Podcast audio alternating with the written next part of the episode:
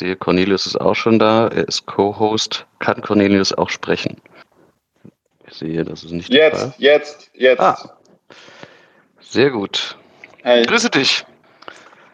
Kurze Info für alle. Moritz Metz ist auch wieder hier da drin und das äh, wird auch wieder ähm, aufgezeichnet. Also falls sich jemand meldet äh, und was sagt, äh, dann muss er damit rechnen oder sie damit rechnen, dass es möglicherweise auch publiziert wird. Gut, machen wir gleich mal vorne weg. Ich, äh, ich habe nicht super viel Zeit. Es ist gerade also eine aktive Lage und äh, ich bin da auch eingebunden in die wissenschaftliche Aufarbeitung. Äh, deswegen, ja, machen wir jetzt nicht so lang, aber es ist, glaube ich, ganz gut, einfach mal 15, 15 bis 30 Minuten oder so zu kurz zu diskutieren, wie die, wie die Situation ist, weil ja immer, wenn so neue Dinge passieren, auch viel Missinformation rumschwirrt. Genau. Also wir haben ja Informationen, die aus allen Ecken auf uns einprasselt und dann wird da ein Fall sequenziert und hier wird wieder einer entdeckt und äh, dann gibt es irgendwelche Reiseberichte. Ich habe gestern das Briefing der südafrikanischen und exzellent arbeitenden Gesundheitsbehörden gesehen ähm, und ähm, am Anfang dachte ich noch, naja, mal gucken. Als ich das Briefing gesehen habe, habe ich gedacht, na, das könnte schon was Ernstes sein und ähm, habe mich dann ein bisschen ähm, in die Lage vertieft, aber vor allem mir Gedanken gemacht, was würde das bedeuten, wenn es tatsächlich so wäre. Deswegen aber zuerst mal, was ist denn aus deiner Sicht gerade die Lage, Cornelis? Du steckst ja tiefer drin als ich. Ja, also es ist so, Tom Peacock hat die, ich glaube, es war vor drei Tagen, ähm, der, der schaut sich immer alle Sequenzen an, die hochgeladen werden, insbesondere die, die nicht Delta sind. Ähm, also mein Fokus war mir eher so zu schauen, was innerhalb von Delta passiert, aber er hat immer geschaut, was außerhalb von Delta passiert und hat dann festgestellt, dass es, dass es ein Cluster gibt ähm, von, von Sequenzen, die sehr interessant sind. Und die, sind die waren sofort interessant, weil sie so viele Spike-Mutationen haben. Und zwar ungefähr 30 Spike-Mutationen, was was fast dreimal, also zwei bis dreimal so viel ist wie innerhalb von Delta und was in der Art eigentlich noch nicht so richtig beobachtet wurde im gesamten Verlauf der Pandemie. Und ähm, wie wir alle oder wie ihr sicher gehört habt, ist ja das Spike-Protein sehr wichtig für das Andocken vom, vom Virus an den Zellen und aber auch, weil es eben ein Oberflächenprotein ist, von dem Virus auch ganz wichtig als Angriffspunkt für Antikörper und damit für die Immunantwort. Mhm. Und ähm, wenn jetzt eben dieses, das ist, ist es so, das wurde bisher relativ gut analysiert, dass bestimmte Mutationen im Spike dazu führen, dass äh, die Immunantwort, äh, zum Beispiel die durch, die durch Impfstoffe oder auch durch natürliche äh, Immunität kommt, dass die abgeschwächt ist, wenn Mutationen passieren. Und äh, das waren bisher immer relativ einzelne Mutationen, die angeschaut wurden, also zum Beispiel E484K, ähm, so Sachen habt ihr bestimmt schon gehört. Ähm, aber das, das Problem jetzt bei der Variante ist, es sind so viele Mutationen, dass man das, das kann man gar nicht richtig einschätzen. Also das ist so anders als was, was wir bisher gesehen haben, so ein, so ein, so ein Sprung, dass man, ja, man, man weiß es einfach nicht. Es, könnte, es kann auch gut sein, dass viele von den Mutationen dem Virus schaden oder dass es es weniger mhm. übertragbar macht. Aber, das, aber die, die, die Balance ist ganz schwierig einzuschätzen im Moment. Also das ist nur sozusagen die, wenn man das Virus an sich anschaut äh, oder die, die Sequenzen an sich anschaut, weiß man, ja, das, ist ganz komisches, das könnte mhm. schlimm sein. Was für Impact das hat auf, auf ähm, also wie, wie gut die Impfstoffe oder der Immun, die Immunantwort nach Impfstoffen doch funktioniert, kann man nicht wirklich vorhersagen. Ähm, das, es könnte ähm, weiterhin relativ gut schützen. Es könnte aber auch sein, dass der Schutz ähm, ja, viel schwächer ist. Ganz weg glaube ich nicht, weil es natürlich immer noch gewisse Ähnlichkeiten gibt. Ähm, ja, so, das ist, das ist nur mal das Virus. Das Aber da habe ich eine kurze, kurze, ja? kurze Nachfrage noch ja? dazu. Also, ähm, das äh, beispielsweise das äh, BioNTech-Vakzin ähm, äh, präsentiert ja sozusagen dem Körper eine Reihe von Spike-Proteinen oder das gesamte. Mit, mit wie mhm. viel sind das denn insgesamt, die da präsentiert werden? Ich hatte Was irgendwo mal 45 Proteine gelesen, die sozusagen BioNTech dem Körper vor ähm, äh, zeigt und damit der Körper Nein, nein, nein, nein, das ist ein, ein nö, nö, der BioNTech-Impfstoff, der enthält mRNA für, für das Spike oder für ein Spike und äh, der Körper, das hält, also so, das kommt dann in so kleinen Fettkügelchen und äh, die mRNA wird eingeschleust in die Zellen. Diese Fettkügelchen mhm. verbinden sich mit den Zellen und dann wird eben ganz viel Spike produziert. Aber das ist alles das gleiche Spike. Genau, aber wie, wie viel Protein hat das insgesamt, wollte ich sozusagen wissen. Das hat, das Spike hat gar keine Proteine. Äh, sorry, das, der Impfstoff hat gar keine Proteine. Der Impfstoff hat mRNA und nee, nee, ganz viele Kopien von der mRNA und die Zellen stellen dann ganz viel Spike her. Wie viele Spike-Protein, also die Anzahl der Spike-Proteine ist unerheblich. Ich verstehe deine Frage nicht ganz genau. Vielleicht so, ja. ähm, ich, ich komme daher, wenn 30 mutiert sind, wie viele sind das denn denn von den Proteinen, die insgesamt in diesem Spike-Protein vorkommen? Ach so, okay, jetzt weiß ich, was du meinst. Wie viele Aminosäuren von dem Spike-Protein sind mutiert? Äh, das Spike hat, äh, Spike 1 hat 600, Spike 2 hat nochmal 400, also ein, das Spike-Protein besteht aus 1000 Aminosäuren Mhm. Und ähm, davon sind jetzt 30 mutiert. Das ist äh, ja äh, immer das noch. Das ist schon eine, schon eine Hausnummer, aber es bleiben wahrscheinlich noch genug übrig, die der Körper erkennen kann. Ja, ja, genau. Also es, mhm. es ist schon sehr, sehr große Veränderung. Äh, und genau deswegen kommt, so, das ist ein Teil der Sorge. Mhm. Teil zwei der Sorge ist, dass ähm, man, weil gewisse, weil, weil das Genom äh, relativ stark verändert ist, ähm, funktioniert, funktionieren PCR-Tests, die nach dem Spike schauen, also die, die sich andocken oder die schauen, ob bestimmte äh, Sequenzpattern vorkommen in der Spike-Region des Gens, die funktionieren zum Teil nicht mehr. Das ist wieder dieser S-Gene Target Failure, den wir schon bei Alpha hatten. Bei Alpha war es ja so, also B117 war es so, dass, dass die, die Engländer sind darauf aufmerksam geworden, äh, mhm. weil plötzlich, ähm, also man, man macht normalerweise immer mehrere, äh, also man, man testet auf mehrere Regionen des Genoms ähm, zum Beispiel im Spike, zum Beispiel irgendwie in einem, in, einer, in einem, anderen Teil, weil der Spike macht ja nur einen Teil des Genoms aus. Und ähm, manche, also zwei von denen waren positiv und eins war negativ. Und das, das, das deutet darauf hin, dass es eine Veränderung gab. Und, und genau das kann man jetzt auch wieder nutzen. Man kann also schauen, ob ein bestimmtes PCR-Assay ob das äh, plötzlich nicht, nicht mehr positiv ist, während andere positiv sind. Und das wurde jetzt mhm. auch in Südafrika beobachtet, dass eben in, und zwar nicht nur in Gauteng, der Provinz, wo, wo das größte Cluster bisher festgestellt wurde, sondern auch in anderen Regionen von Südafrika, plötzlich diese S-Gene Target Failure, der Anteil der S-Gene Target Failure steigt. Was auch ohne Sequenzierung, also das ist, das ist ein bisschen mhm. schneller als eine Sequenzierung, weil das ist wie ein PCR-Test. Im Prinzip kann man diese, das ist so wie die PCR- Mutations, äh, das Mutationsscreening, das, am, das im Januar gemacht wurde, als man noch nicht so gut sequenziert hat. Da hat man äh, relativ äh, schnell, kann man da so schnell wie ein PCR-Test halt sagen, ob das jetzt zum Beispiel Alpha war oder nicht. In dem Fall könnten wir jetzt sagen, ob das B11529 ist oder nicht. Ähm, und, aber das Problem ist, in, in, Südafrika wurde eben gesehen, dass, oh, es geht in vielen Regionen plötzlich hoch. Mhm. Und ähm, dazu kommt, und so, das war, das war die Situation so gestern, das war in dem Call ganz gut erklärt. Ähm, und ähm, was jetzt seit gestern noch passiert ist, ist, also es, es, sieht so aus, als ob es in Südafrika, insbesondere in der Region Gauteng, relativ weit verbreitet ist. Ähm, dass es aber auch möglicherweise in, im Rest von Südafrika ist. Es ist auf jeden Fall in Botswana, was ein Nachbarland ist von Südafrika. Mhm. Ähm, dann wurde es festgestellt in Israel bei einer Reisenden aus Malawi, was da auch in Südafrika ist. Und, äh, und jetzt wurde auch noch veröffentlicht, dass in Belgien das gefunden wurde bei einem Reisenden aus Ägypten, was natürlich ein bisschen besorgniserregend ist, weil Ägypten ist jetzt nicht im Süden von Afrika.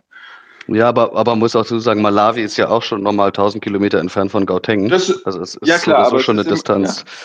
Ja. ja. genau. Aber das, das Problem ist eben, man, weil, weil nicht alle Länder in Afrika sehr viel sequenzieren, hm. kann es schon sein, dass, dass, dieses, dass diese Variante irgendwo in einem schwarzen Loch sozusagen weit verbreitet ist und dass sie plötzlich dann eingetragen wurde nach Südafrika, nach Botswana und, und jetzt dort aufgefallen ist. Also man weiß es nicht, also das, das ist ziemlich unwahrscheinlich, dass das zum Beispiel in, in Deutschland, in der Schweiz, in den mhm. USA aufgetreten ist, weil wir so viel sequenzieren, dass wir das gemerkt hätten. Aber es gibt ja. eben auch Länder, die nicht so viel sequenzieren und tja, dann, dann sieht man das halt nicht richtig. Also, genau, also, das, ja. also das, was ich auch vermute anhand dessen, was wir da so sehen und dass es auch in, in Belgien schon irgendwo aufgetaucht ist und in Israel, dass es eben nicht aus Südafrika kommt, sondern irgendeinem anderen Land und wahrscheinlich die Reisetätigkeit, die seitdem passiert ist, das ohnehin schon verteilt hat. Es ist meine Vermutung. Ähm, das heißt nicht, dass man nichts mehr dagegen unternehmen kann und es verlangsamen kann, im Gegenteil. Aber dennoch ist es wahrscheinlich zu viel erwartet, dass man verhindern könnte, ganz verhindern könnte, dass es auftaucht. Warte, ich, ich meine. Jetzt bin ich wieder auf dem äh, Kopfhörer. Jetzt höre ich wieder besser. Hörst du mich noch? Ich höre dich sehr gut. Und, ähm, ja. und ich glaube, was, was ich bei dieser Patientin oder dem Patienten aus Belgien interessant fand, dass die Inkubationszeit irgendwie elf Tage beträgt oder betrug in diesem Fall.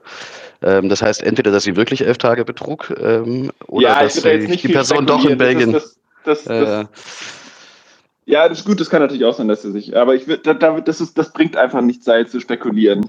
Ähm, äh, ja, äh, also wir, wir haben jetzt einfach die Situation, dass irgendwo, wir wissen sicher, dass es in Südafrika relativ weit verbreitet ist. Wir wissen, dass es in Botswana weit verbreitet ist. Es gibt Anhaltspunkte, dass es möglicherweise in Ägypten, äh, in Malawi ist, möglicherweise in Ägypten. Das heißt, wenn man so ein bisschen ein, ja, das sind so die offensichtlichen Orte. Mhm, ähm, ja. aber, aber, es kann natürlich, es kann genauso irgendwo anders sein. Wir wissen es nicht sicher, aber, aber wenn wir Evidenz haben, dass es wo ist, dann ist es besser als ähm, ja.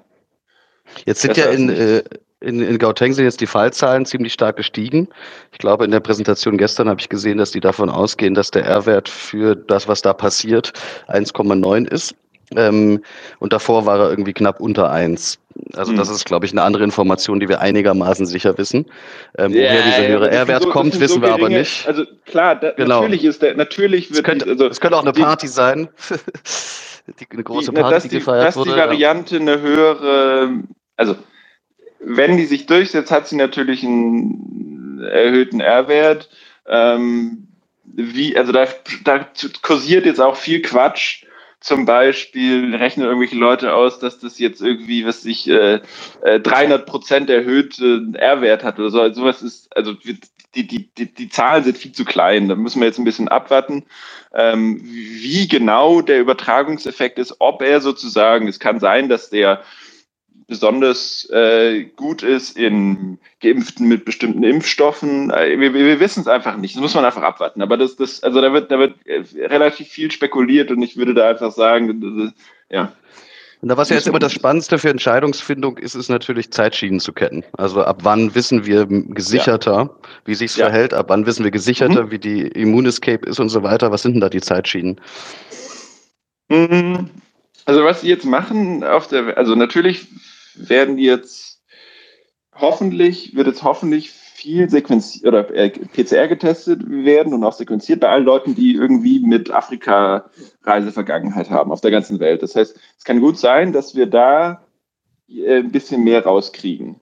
Also zum Beispiel wurde ja auch eine der, äh, eine der ersten Sequenzen kam in, einem, in, einer, in einer reisenden Person aus Südafrika in Hongkong. Ähm, sowas könnte jetzt wieder passieren. Da kriegen wir ein bisschen mehr raus, wo die Einträge herkommen könnten.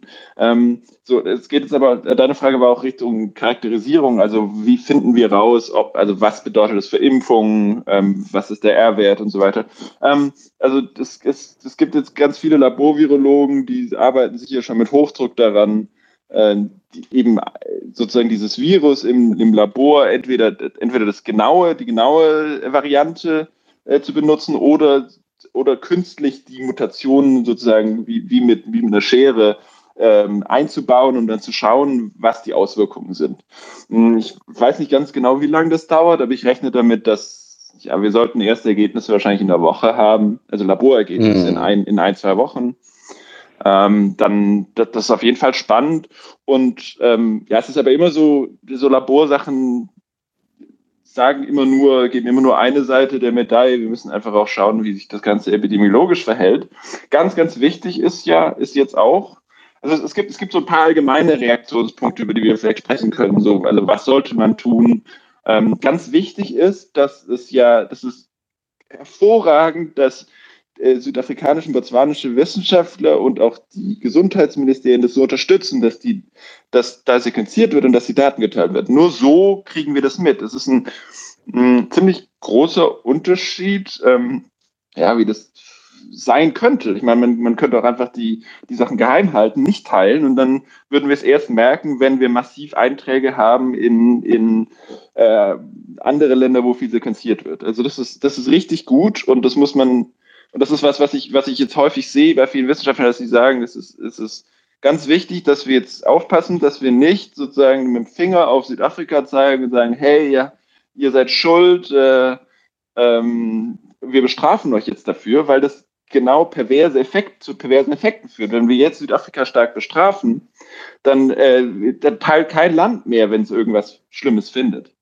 Es ist also wichtig, dass wir eigentlich Südafrika dafür belohnen, Südafrika, Botswana ja. dafür belohnen, dass sie das gemacht haben, indem wir jetzt auf irgendeine Art und Weise finanzielle Hilfe für, für mehr Sequenzierung, für Impfstoffe, was auch immer wir tun können, als Belohnung dafür, dass sie jetzt uns das so transparent mitgeteilt haben. Ganz wichtig.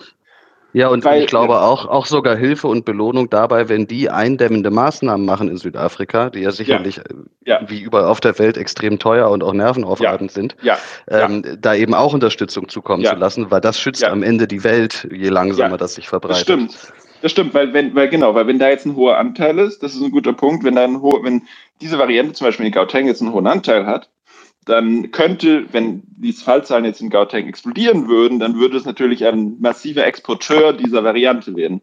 Das stimmt. Deswegen ist sozusagen für die, für die Welt als Ganze, wir können das, wir können diese Variante nicht ausrotten. Sicherlich nicht. Das haben wir bisher nicht geschafft, ja. weltweit mit dem alten Virus, mit Delta. Das schaffen wir jetzt damit auch nicht. Das Einzige, was wir tun können, ist versuchen, Zeit zu gewinnen. Das ist, das Gute ist, dass wir dass die Impfstoffe angepasst werden können. Die Impfstoffe wurden schon mal angepasst für, für Beta, äh, also für B1351, die andere äh, Variante, die in Südafrika äh, zum ersten Mal festgestellt wurde.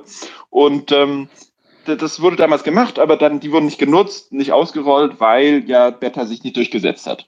Mhm. Und äh, das heißt, die, die Möglichkeit besteht, zumindest bei den mRNA-Impfstoffen, relativ schnell anzupassen. Ich bin mir auch sicher, dass BioNTech, Moderna und so, dass sie das jetzt schon machen.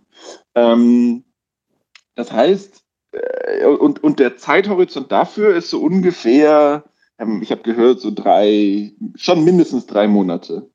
Also was, was ähm. ich jetzt gerade gerade eben erst gelesen habe, ähm, ich glaube vom Wall Street Journal war es, dass Biontech davon ausgeht, dass sie insgesamt 100 Tage bräuchten von jetzt bis erste Charge könnte ausgeliefert werden. Wobei wir natürlich bedenken müssen, dass erste Charge könnte ausgeliefert werden nicht bedeutet, dass die EMA die Zulassung erteilt hat.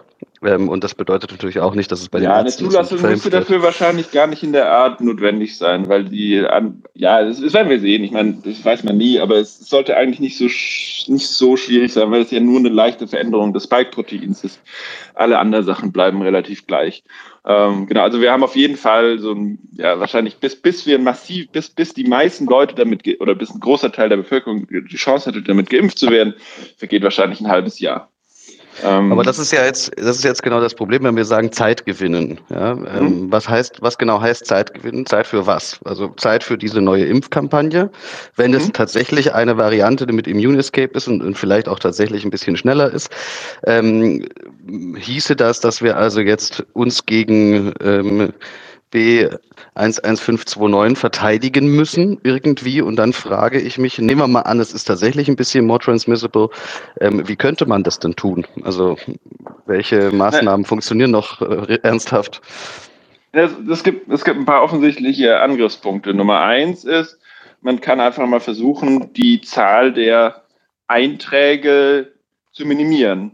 Ähm, und das hm. sind ja so da gibt es verschiedene Möglichkeiten. Man kann zum Beispiel Flüge streichen oder erstmal unterbrechen aus, aus Südafrika und der Region. Ganz wichtig ist es wahrscheinlich ja nicht nur Südafrika, sondern deswegen haben ja Länder wie UK und Israel und, und glaube ich jetzt auch andere europäische Länder, Österreich, äh, gesagt, sie unterbrechen jetzt mal alle Flüge aus, aus dem ganzen südlichen Afrika. Punkt eins. So, dann ist das Problem aber natürlich auch, dass die Variante, dass die, die, dass bestimmt schon Fälle in Europa sind mit der Variante. Und ähm, das heißt, ja, bei Reisenden aus, aus dem Süden Afrikas oder zum Beispiel Ägypten. Das heißt, man müsste jetzt auch auf jeden Fall gucken, dass man alle, die eingereist sind aus dieser Region, PCR testet, wenn es bisher noch nicht geschehen ist. Und wir haben ja zum Glück diese Passenger Locator Forms. Es wurde ja mittlerweile eingeführt, dass man, wenn man irgendwie aus einem Land reist, muss man sagen, ich kam aus äh, Südafrika und äh, äh, war da in der Region, in der Zeit. Das ist alles eigentlich schön digitalisiert. Das hat das RKI bestimmt irgendwo rumliegen. Da könnte man einfach filtern auf äh, äh Herkunftsländer XYZ da hätte man eine Liste und dann, die wissen genau, äh, wo die wohnen. Die haben die Telefonnummern. Das könnte man als einfach, also müsste man jetzt halt prioritär behandeln, müsste man dann die Gesundheitsämter geben von den Ländern, wo die, äh, von den, von den Kreisen, wo die, wo die Leute jetzt wohnen. Müssen sagen, rufen wir an, wir kommen vorbei, machen einen PCR-Test. Und, äh, aber das, aber das würde ja, das würde ja bedeuten, ich glaube, ich würde ja dann nicht nur einen machen, sondern mehrere, nämlich auch bei allen, die da mit dieser Person zusammen leben und wohnen. Ja, idealerweise in der Nähe natürlich. Und zwar würde man sagen, so bitte bleiben Sie jetzt, also Leute, die in den letzten ein, zwei, einer Woche in, in, in Südafrika waren, bitte gehen, begeben Sie sich in Quarantäne und, äh, und dann kommen sie und testen und dann muss man die jetzt zweimal testen. Das macht UK ja eh schon. Die machen bei jeder, also wenn ähm, zum Beispiel, wenn man jetzt nach, nach UK reist aus Deutschland, dann muss man an Tag zwei und Tag acht muss man einen Test machen. Und da geht auch mhm. Antigen-Tests. In dem Fall würde man, würde es Sinn machen, dass man nur PCR-Tests zulässt. Ähm, ja, und dann halt genau auch, auch in der, auch die engen Kontakte, weil es kann gut sein, dass zum Beispiel jemand, der es eingetragen hat, äh, dann mittlerweile nicht mehr positiv ist, aber äh, die Familie angesteckt hat zum Beispiel. Und ähm, das Wichtige ist halt, das Wichtige ist, dass man so schon, äh, man gewinnt so einen Überblick über die Lage. Das ist eigentlich nicht so schwierig. Es wird, es wird vielleicht, ich, ich schätze es mal, es, vielleicht gibt es tausend Leute, die so aus dem Süden von Afrika nach, nach Deutschland kommen pro, ähm, pro, pro Tag. Das heißt, es sind nur, das sind nur drei Leute pro Kreis, Landkreis. Das ist easy, das, also theoretisch easy nachzuverfolgen. Natürlich haben die Gesundheitsämter gerade viel zu tun mit Delta. Man muss einfach priorisieren und sagen, ähm, dieses Ding ist möglich, also die ganze Kontaktnachverfolgung mit Delta ist ja eh zusammengebrochen eigentlich, weil wir so, weil es so, ja. so breit verbreitet ist. Es bringt also eigentlich nichts mehr. Dann sagt man einfach, okay, let's give up Contact Tracing und Delta. Jetzt machen wir, fokussieren uns nur auf diese neue Variante. Wenn ein Fall auftaucht, volle Prio darauf ähm, und dann sollen sich halt alle Contact Tracing und alles auf diese Personen oder ja, auf erstmal darauf stützen, die zu testen, um rauszufinden, ob die es haben und, äh, und, wenn, und wenn ein Fall irgendwo bekannt wird, dann muss man einfach, dann muss man unterstützen von Gesundheitsämtern in der ganzen Region hinschicken und einfach alles abtesten. Ich meine, das ist im ähm, Prinzip, im Prinzip also, eine wenn, Übung für, man muss im Prinzip damit umgehen, wie wenn das ähm, ein, äh, ein neuer pandemischer Erreger wäre. Das wollte ich gerade sagen. Ich glaube, man muss sich klar darüber sein, dass es ein, eine neue Pandemie wäre die eben durch, durch äh, NÜ oder eben im B11529 ähm, beginnt. Ähm, und ich glaube, dass wir jetzt gut in der Lage sind, abzuschätzen, was der volkswirtschaftliche und gesamtgesellschaftliche Schaden wäre, ähm, je früher sie tatsächlich Fuß greift bei uns. Ich bin mir nicht sicher, ob jetzt die, so ein Testregime ausreichen würde. Also ich, ich glaube, es ist unrealistisch, dass man den gesamten Weltflugverkehr kappt und das würde auch Südafrika über Gebühr bestrafen für ihre Transparenz. Aber ich glaube, man sollte sich schon überlegen, ob man die Hongkong-Einreiseregeln zumindest teilweise mit kopiert, dass es eben eine gewisse Quarantäne gibt, nachdem Leute irgendwo eingereist genau, sind. Genau, also es, es, gibt ein paar Möglichkeiten, Sachen, die man tun. Also nochmal, weil du sagst, weil ich sage, das ist wie ein neuer pandemischer Regel. Das heißt nicht, dass ich mir sicher bin, dass es so schlimm ist. Es besteht nur die Möglichkeit und, und wir sollten schon so handeln, dass wenn eine 30 Prozent oder 50 oder was auch immer Wahrscheinlichkeit besteht, dass es ein Problem ist, dann sollten wir, dann ist es hinreichend, um, um jetzt stark zu reagieren, weil wir, was haben wir gelernt? Hätten wir, im, ähm, hätten wir schneller reagiert äh, im letzten Jahr, dann ja, hätte es uns sicher geholfen. Und die Kosten sind ja nicht so, gerade bei den Maßnahmen, die ich genannt habe, sind die Kosten ja eigentlich nicht so hoch. Wenn man, wie, also es fliegen ja nur 1000 Leute aus Südafrika, maximal 1000 Leute aus, Süd, aus dem Süden von Afrika pro Tag. Das betrifft also nur 1000 Leute, das ist wirklich nicht viel. Da soll man die meinetwegen entschädigen, die kann man auf Staatskosten in irgendwelche Hotels schicken, das ist mir gerade völlig egal. Ich will auf keinen Fall, dass das heißt, oh, aber die armen Leute können sich das nicht leisten und sie wussten das ja gar nicht, dass sie in, äh, in der Region sind und ähm, deswegen kann man da jetzt keine Maßnahmen halten. Das ist völlig egal, es geht hier nicht um ein paar Cent. Ähm, da muss man jetzt einfach ich glaube, was, was, was, uns, was uns ganz, was man ganz wichtig jetzt sich ähm, auch klar machen muss, entweder diese Variante ist tatsächlich eine, die dann wie eine Art neue Pandemie begründet, oder sie ist es nicht und es war sozusagen nur eine Übung. Aber wenn genau. es eine Übung ist, sollten wir die jetzt richtig machen, weil die genau. bereitet uns nämlich auch vor auf eine eventuell ernstere Variante. Also ich würde, in je, ich würde in jedem Fall dem Krisenmanagement der Bundesregierung raten, das ernst zu nehmen. Ja. Und wenn es nur ein Ernstfalltest, eine Übung war, dann war es eine sehr wertvolle genau, Ernstfalltestübung. Genau. Das, ist, das, ist, das, das hat mich sofort erinnert. Wir hatten ja letzten Sonntag oder glaube ich auch den Sonntag davor oder, oder wir haben ja Montag gesprochen. Ähm, du hast, du hast gesagt, in Israel üben sie für Omega oder Variante Omega. Sie testen, was machen wir, wenn X passiert. Ich meine, es ist ja, es ist, es ist äh, noch besser, eine Übung zu machen, wenn man, wenn es sein könnte, dass es ernst ist. Äh, das ist der perfekte Zeitpunkt, um, um, um, um den Ernstfall zu üben. Äh, genau, im, im besten Fall hat man äh, was Gutes beigetragen zur Eindämmung. Im schlimmsten Fall äh, hat man Glück gehabt und äh, es war eine Übung.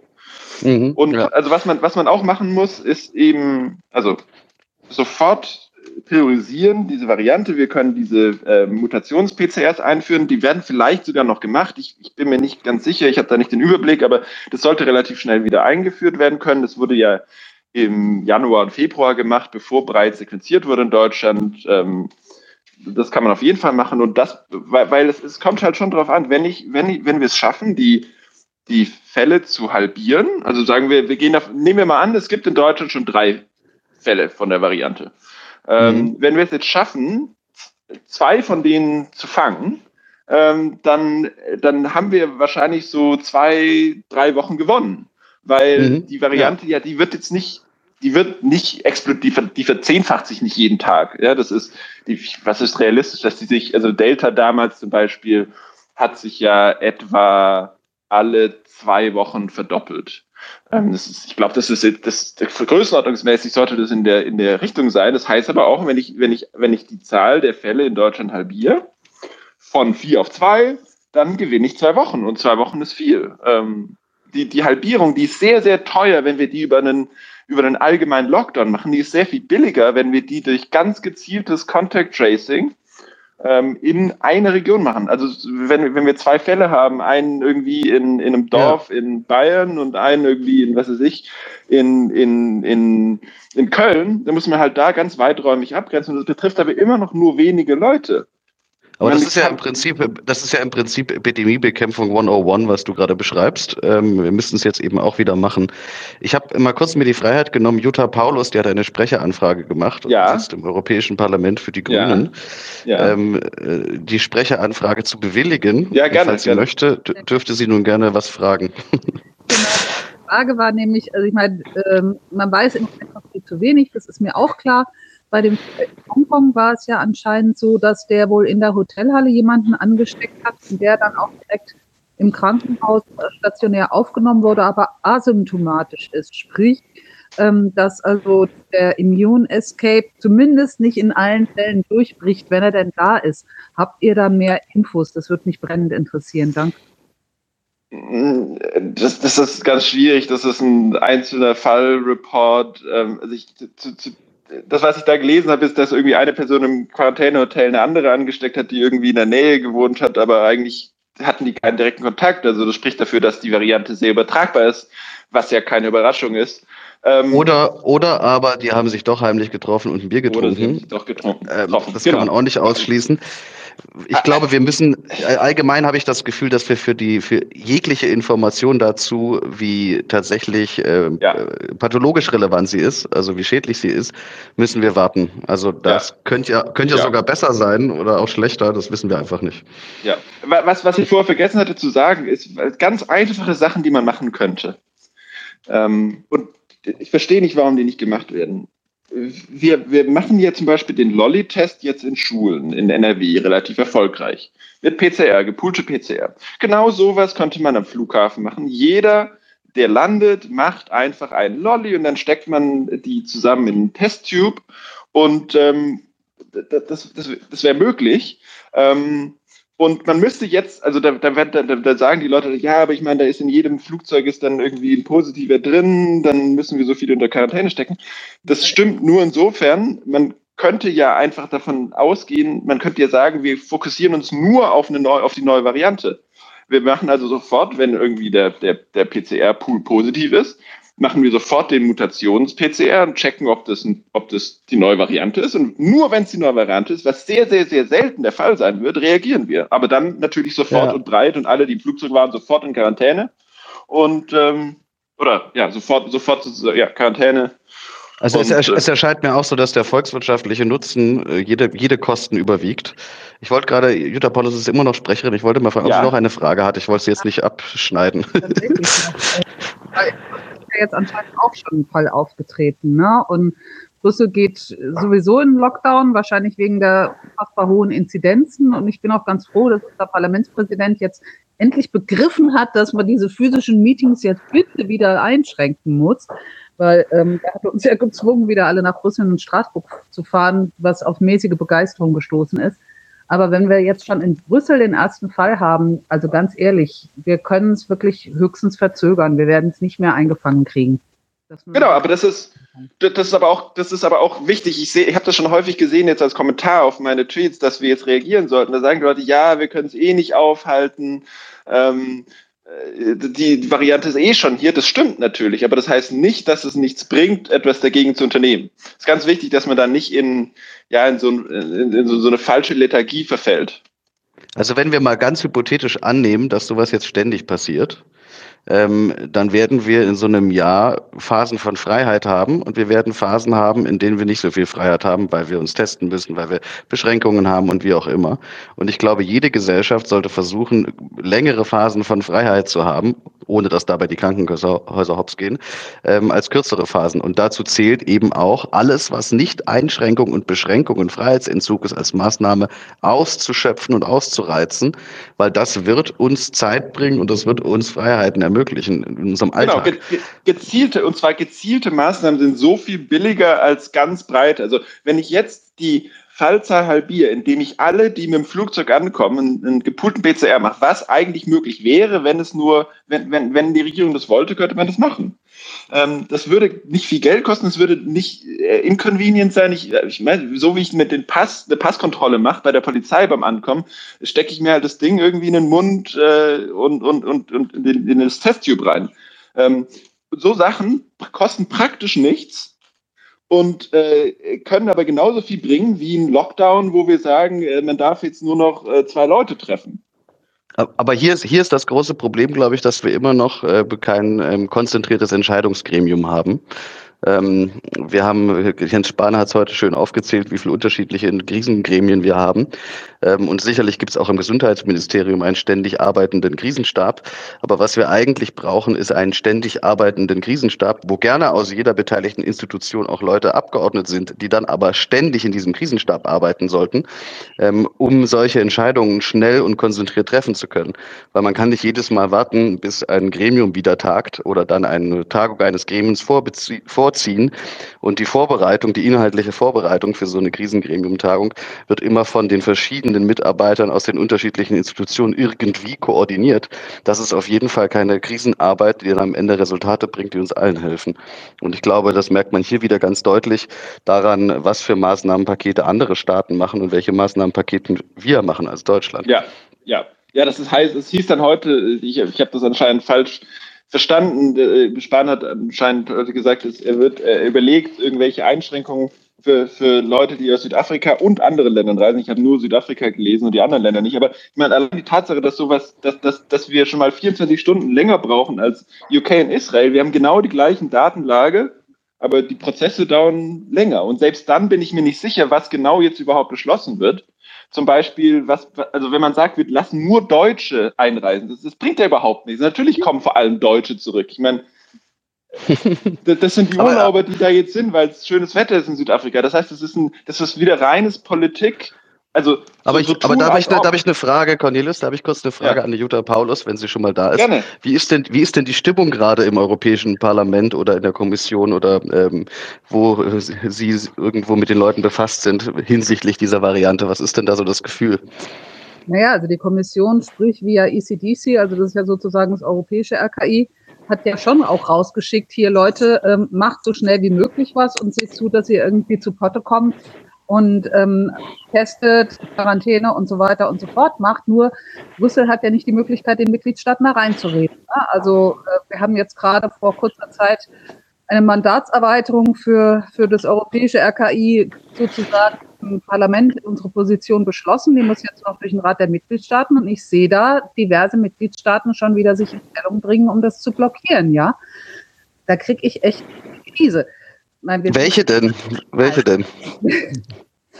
Nein, also ähm, sagen wir es mal so, der Rat ist ja so ein bisschen closed shop. Also das, was im Council passiert, das kriegt man dann bestenfalls, wenn man irgendwelche Connections hat, jetzt sei es über Österreich, weil wir Grüne da ja mit in der Regierung sind, demnächst dann auch in Deutschland wunderbar, kriegt man dann die, die ähm, Mitteilungen aus dem Rat der Mitgliedstaaten und da steht aber dann immer nur mehrere Mitgliedstaaten merkten an Doppelpunkt. Das heißt, du kriegst nicht raus, wer da was gesagt hat.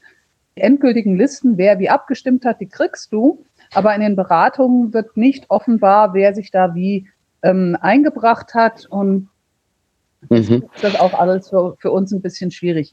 Wo ich aber noch drauf raus wollte oder was ich hier unbedingt loswerden wollte, es ist ja geradezu ein Treppenwitz, dass es jetzt wieder Südafrika trifft, weil ja der ja. Antrag von Südafrika und Indien auf die, auf die ähm, temporäre Aussetzung der Patente immer noch auf dem Tisch liegt und immer noch unter anderem Deutschland blockiert. Weil wenn wir eine Impfquote hätten in Südafrika, die besser wäre als 24 Prozent, dann hätten wir auch nicht diese Brutstätten für neue Varianten. Und das ist das, was mich so unglaublich aufregt, dass offenbar niemand erkennt, solange wir 80 Prozent der Welt oder meinetwegen 70 Prozent der Welt da hängen lassen, ohne ausreichend Impfstoff, werden diese Varianten auch immer wieder zu uns zurückkommen. Das ist doch vollkommen logisch. Und ähm, was für Berechtigungen sollte denn das europäische RKI bekommen? Was steht denn da, was liegt da auf dem Tisch? Ja, also im Moment dürfen die ja nur Daten sammeln und veröffentlichen. Ja, und was jetzt auf dem Tisch liegt, ist, dass sie tatsächlich auch sozusagen Leitlinien beschließen können und die dürfen die Mitgliedstaaten immer noch nicht dazu zwingen, diese Leitlinien einzuhalten, weil nun mal Gesundheit laut europäischen Verträgen Angelegenheit der Mitgliedstaaten ist und nicht Angelegenheit der Europäischen Union. Aber zumindest hätte man dann Leitlinien auf dem Tisch und hätte dann sozusagen auch ein Instrument, wo man sagt, hier, warum haltet ihr euch nicht an die Leitlinien? Erklärt euch mal. Ja, und bis jetzt ist es halt so, dass sie noch nicht mal das dürfen. Sie dürfen Daten sammeln und dürfen Daten veröffentlichen und hübsche bunte Karten, aber sie dürfen nicht sagen, unsere Empfehlung ist ABCDE. Also ich, ich glaube, das ist ein wichtiger Schritt. Ich glaube aber, dass wir tatsächlich weniger Empfehler brauchen und mehr Entscheider, egal wo. Und auch weniger Appelle, äh, mehr Handlung. Ähm, weil eine Pandemie bewegt sich, wie man jetzt sehr deutlich sieht, manchmal einfach sehr rasch und sehr plötzlich in irgendeine Richtung. Oder vielleicht auch nicht sehr rasch und sehr plötzlich in eine Richtung.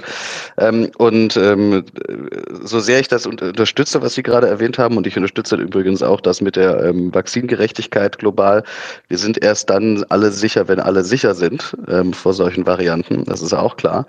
So sehr müsste es dafür auch mal irgendeine, wie auch immer gerichtete Entscheidungshoheit irgendwo geben. Nee, da bräuchten wir ja bloß die ausreichende Menge von Staaten, die bei der WTO für diesen TRIPS Waiver stimmen. Und die haben wir halt nicht. Und unter anderem USA, EU, und zwar komplett, blockieren das ja derzeit. Ja, wir bräuchten quasi eine globale MPK, ne? ja, aber bitte nicht mit Vetorecht von einzelnen Ministerpräsidenten. Ja. Nee, aber das ja. ist auch die, die Lage, die Lage, wie ich sie im, aus, aus Management-Sicht einschätze, ähm, die Konfusion, die gerade überall und allerorten herrscht. Ähm, natürlich ist es richtig, dass man ähm, sich mit Schlussfolgerungen nicht überschlägt. Ähm, gleichzeitig kann man aber trotzdem und sollte man auch rasche Maßnahmen machen, die man eben nicht damit begründen muss, oh, wir wissen, dass sie so und so viel gefährlicher ist oder wir wissen, dass sie so und so viel Immunescape hat, sondern ähm, wenn man sagt, wir wissen es nicht, dass sie so viel schädlicher ist und wir wissen nicht, ob sie Immunescape hat und deshalb, gerade deshalb tun wir es. Also diese Umkehr in der Entscheidungsfindung würde, glaube ich, auch die Bürger ein bisschen aus der Panik holen. Ähm, dass man ähm, sagen kann, wir wissen es noch nicht und wir handeln schärfst möglich. Das wäre, glaube ich, viel beruhigender für alle wir wissen es nicht, aber es besteht ein, ein, ein, Grund zur Sorge. Also allein durch die Biologie, man sieht es, dass da was sein könnte. Sehr wichtig, weil sonst kommen die Leute und sagen, wir wissen nie irgendwas, wir machen dann bei jeder neuen Variante sofort äh, maximalen Lockdown. Also muss man auch abgrenzen.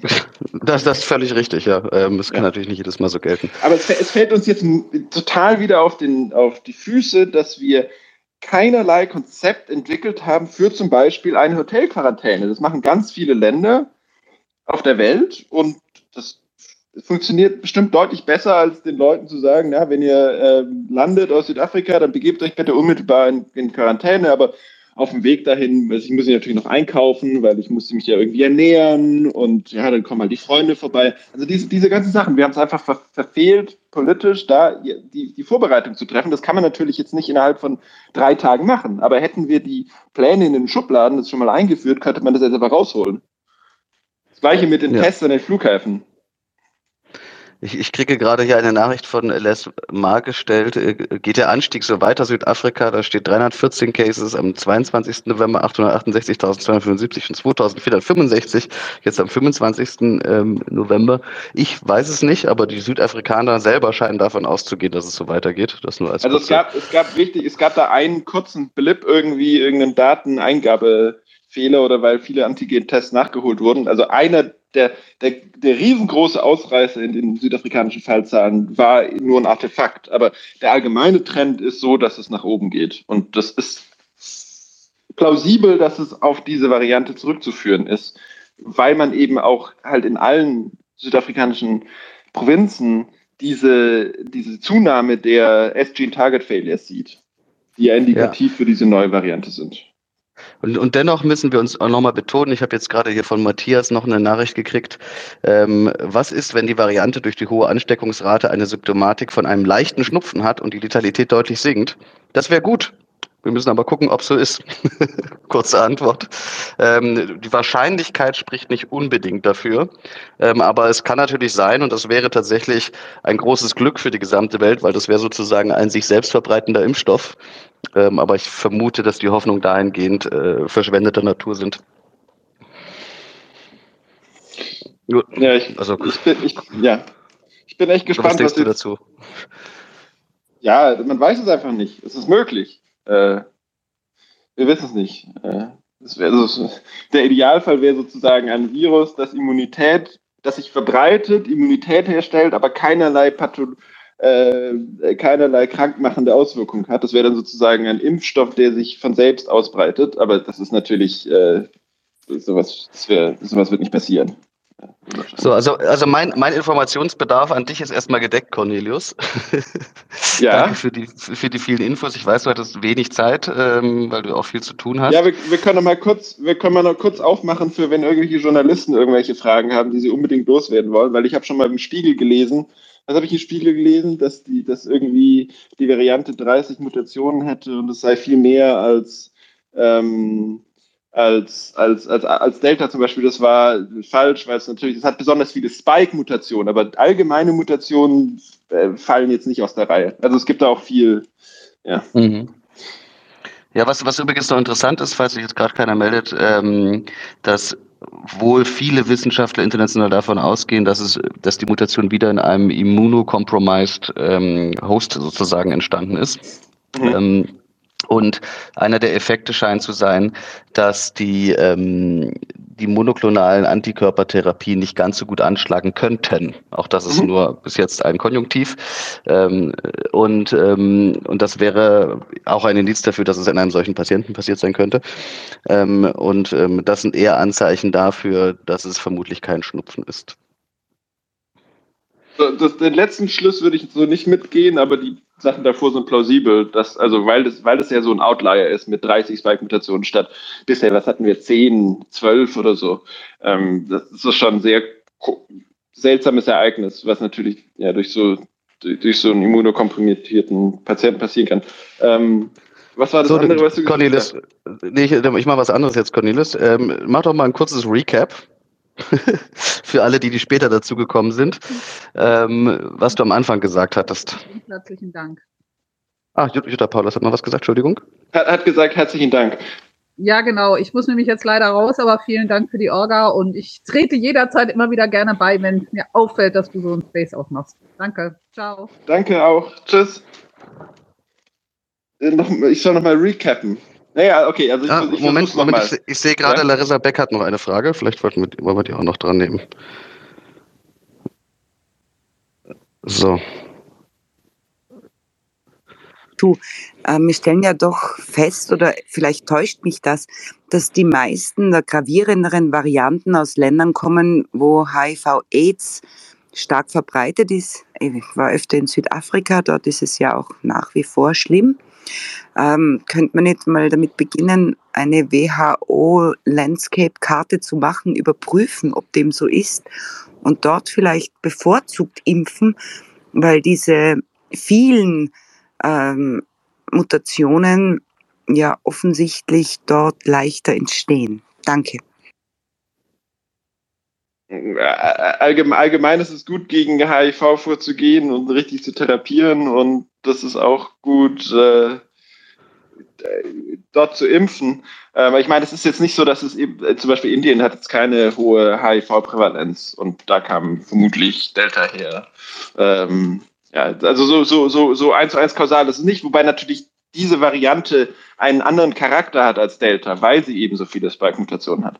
Ähm, ja. Genau. Ich, ich, ich, also weiß, ich weiß auch nicht, es ist auch unklar. Also ich, ähm, es wird, es wird gesagt, naja, wenn wir viel geimpft hätten, dann wäre das nicht passiert. Das ist also nicht unbedingt so der Fall, weil Südafrika hatte jetzt zum Beispiel gar, gar nicht viele Fälle. Also die hat, wir sind gerade im Tal, die haben Sommer, da äh, ja, ich, ich, ich glaube tatsächlich. Ähm, ich glaube und, tatsächlich, ja. dass diese, dass diese immunocompromised Einzelpatienten ein Problem, was heißt ein Problem, dass die halt, wenn man sie behandelt und versucht zu retten, dass die dann aus Versehen solche Varianten ausbrüten könnten. Ähm, und das ist natürlich bei einer Immun, ähm, Autoimmunerkrankung wie, wie AIDS nicht unwahrscheinlicher zumindest. Das ist aber Spekulation. Richtig, richtig. Und, also, und, und, und gleichzeitig hast du völlig recht. Wir hatten Varianten aus Brasilien, wir hatten sie aus Indien, wir hatten sie auch aus ja, Südafrika, wobei da auch England. da fraglich ist ob sie jeweils aus den Ländern kamen. Genau. Ja.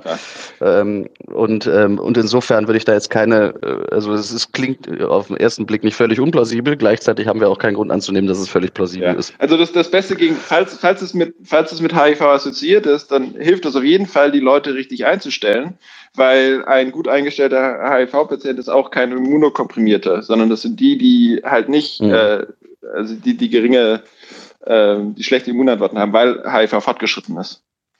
Ja. Gut, aber jetzt, äh, du hast ja ganz am Anfang zwei Punkte, also zwei große Punkte gehabt, nämlich was wir über die ähm, Mutation ja, genau. an sich wissen okay. und dann nochmal ein kurzes Recap, ähm, das finde ich, glaube ich, ganz hilfreich für alle. Kurzes Recap ist, die Variante ist besorgniserregend, allein wenn man schon die Sequenz anschaut, ohne irgendwas über die Epidemiologie zu wissen, weil sie so viele Spike-Mutationen hat, die äh, schon identifiziert wurden als möglicherweise äh, Immunescape äh, Mutationen, also die, die, die, die Verschlechterung der Immunantwort zur, zur Folge haben. So, das ist Punkt eins. Das ist warum sozusagen, sobald man das, die Variante gesehen hat, wusste man, oh, das sieht ungut aus. Ähm, und verbunden mit der Tatsache, dass sie sich eben auch anscheinend in der Realität verbreit, zu verbreiten scheint, macht das Ganze sehr unschön. Ähm, weil es, man kann ganz viele Mutationen in ähm, Genome einfügen, aber normalerweise funktioniert das dann am Ende nicht mehr.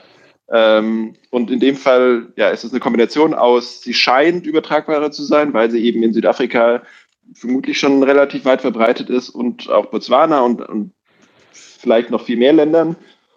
Ähm, genau. Das ist so, das ist das Problem. Alles klar. Gut. Ich, ich danke dir für deine Zeit. Ich ähm, danke auch für alle anderen, dass sie uns zugehört haben. Ähm, ich hoffe, wir konnten der einen oder anderen Person ein kleines bisschen helfen. Für mich ist das wichtigste Takeaway, äh, wir müssen sehr, sehr deutlich machen, wir wissen nicht viel zum jetzigen Zeitpunkt. Was wir wissen, sollte Anlass dafür geben, dass wir hart und, viel und, und gründlich reagieren, konsequent sind. Und gleichzeitig müssen wir klar machen, es gibt jetzt Zeitschienen, die für Wissen erst sorgen, eben die ersten Laborergebnisse aus den Petrischalen ähm, oder wo auch immer die gezüchtet werden, das weiß ich nicht genau. Ähm, und ähm, die Realwelterlebnisse, was passiert mit den Infizierten in Südafrika, sind die tatsächlich gefährdet oder nicht? Das werden wir alles erst in Zukunft sehen und wir werden auch erst in Zukunft sehen, wo es sich überall hin verbreitet. Und diese Zeitschiene muss uns allen klar sein. Wir können also einen Gang runterschalten, das braucht jetzt alles langsam.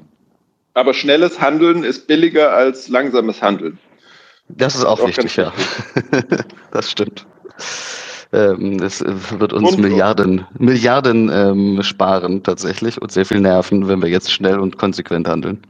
Und wir müssen Südafrika und Botswana irgendwie dafür danken. Das darf man nicht vergessen. Wir müssen irgendwas tun. Wir können nicht nur sagen, ja, ja, wir, wir ja, finden das toll, aber dann nichts tun. Ja, ich, ich finde, Dank ist eine Sache, genau, und ähm, ich glaube, aber Dank ganz in, konkrete in Form, Unterstützung. Materiell irgendwie, ganz konkret, ja. Ganz konkrete Unterstützung, gerade wenn die jetzt Einschränkungen machen, schützen sie die gesamte Welt damit. Und ich finde, ja. das sollte uns was wert sein. Also im Prinzip so eine Art Corona-Bonus für die Bevölkerung. Das Problem ist halt immer, dass man, ja, dass man schauen muss, dass es ankommt, nicht, dass es irgendwo dann ähm, bei irgendwelchen korrupten ja, Menschen landet. Ja, wir fragen einfach mal das World Food Program, das hat doch neulich Elon Musk eine transparente Art entwickelt. Ja. Gut, dann äh, bedanke ich mich äh, nochmal und äh, ich wünsche dir einen schönen restlichen Abend und allen anderen ein geruhsames Wochenende. Jo, danke. Ciao. Tschüss.